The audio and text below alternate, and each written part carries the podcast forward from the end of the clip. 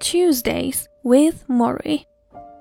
The syllabus ALS is like a lit candle, it melts your nerves and leaves your body a pile of wax. Often it begins with the legs and works its way up. You lose control of your thigh muscles so that you cannot support yourself standing.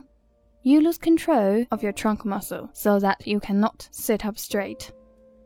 By the end, if you are still alive, you're breathing through a tube in the hole in your throat, while your soul, perfectly awake, is imprisoned inside a limp husk, perhaps able to blink or cluck a tongue like something from a science fiction movie.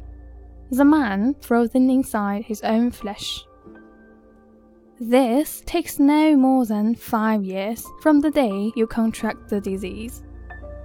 Morrie's doctors guessed he had two years left.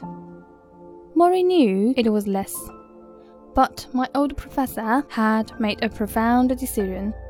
When he began to construct the day he came out of the doctor's office with a sword hanging over his head. Do I wither up and disappear, or do I make the best of my time left? He had asked himself. He would not wither. He would not be ashamed of dying. Instead, he would make death his final project, the center point of his days.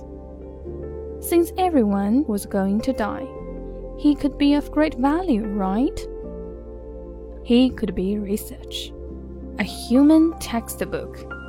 Study me in my slow and patient demise. Watch what happens to me Learn with me.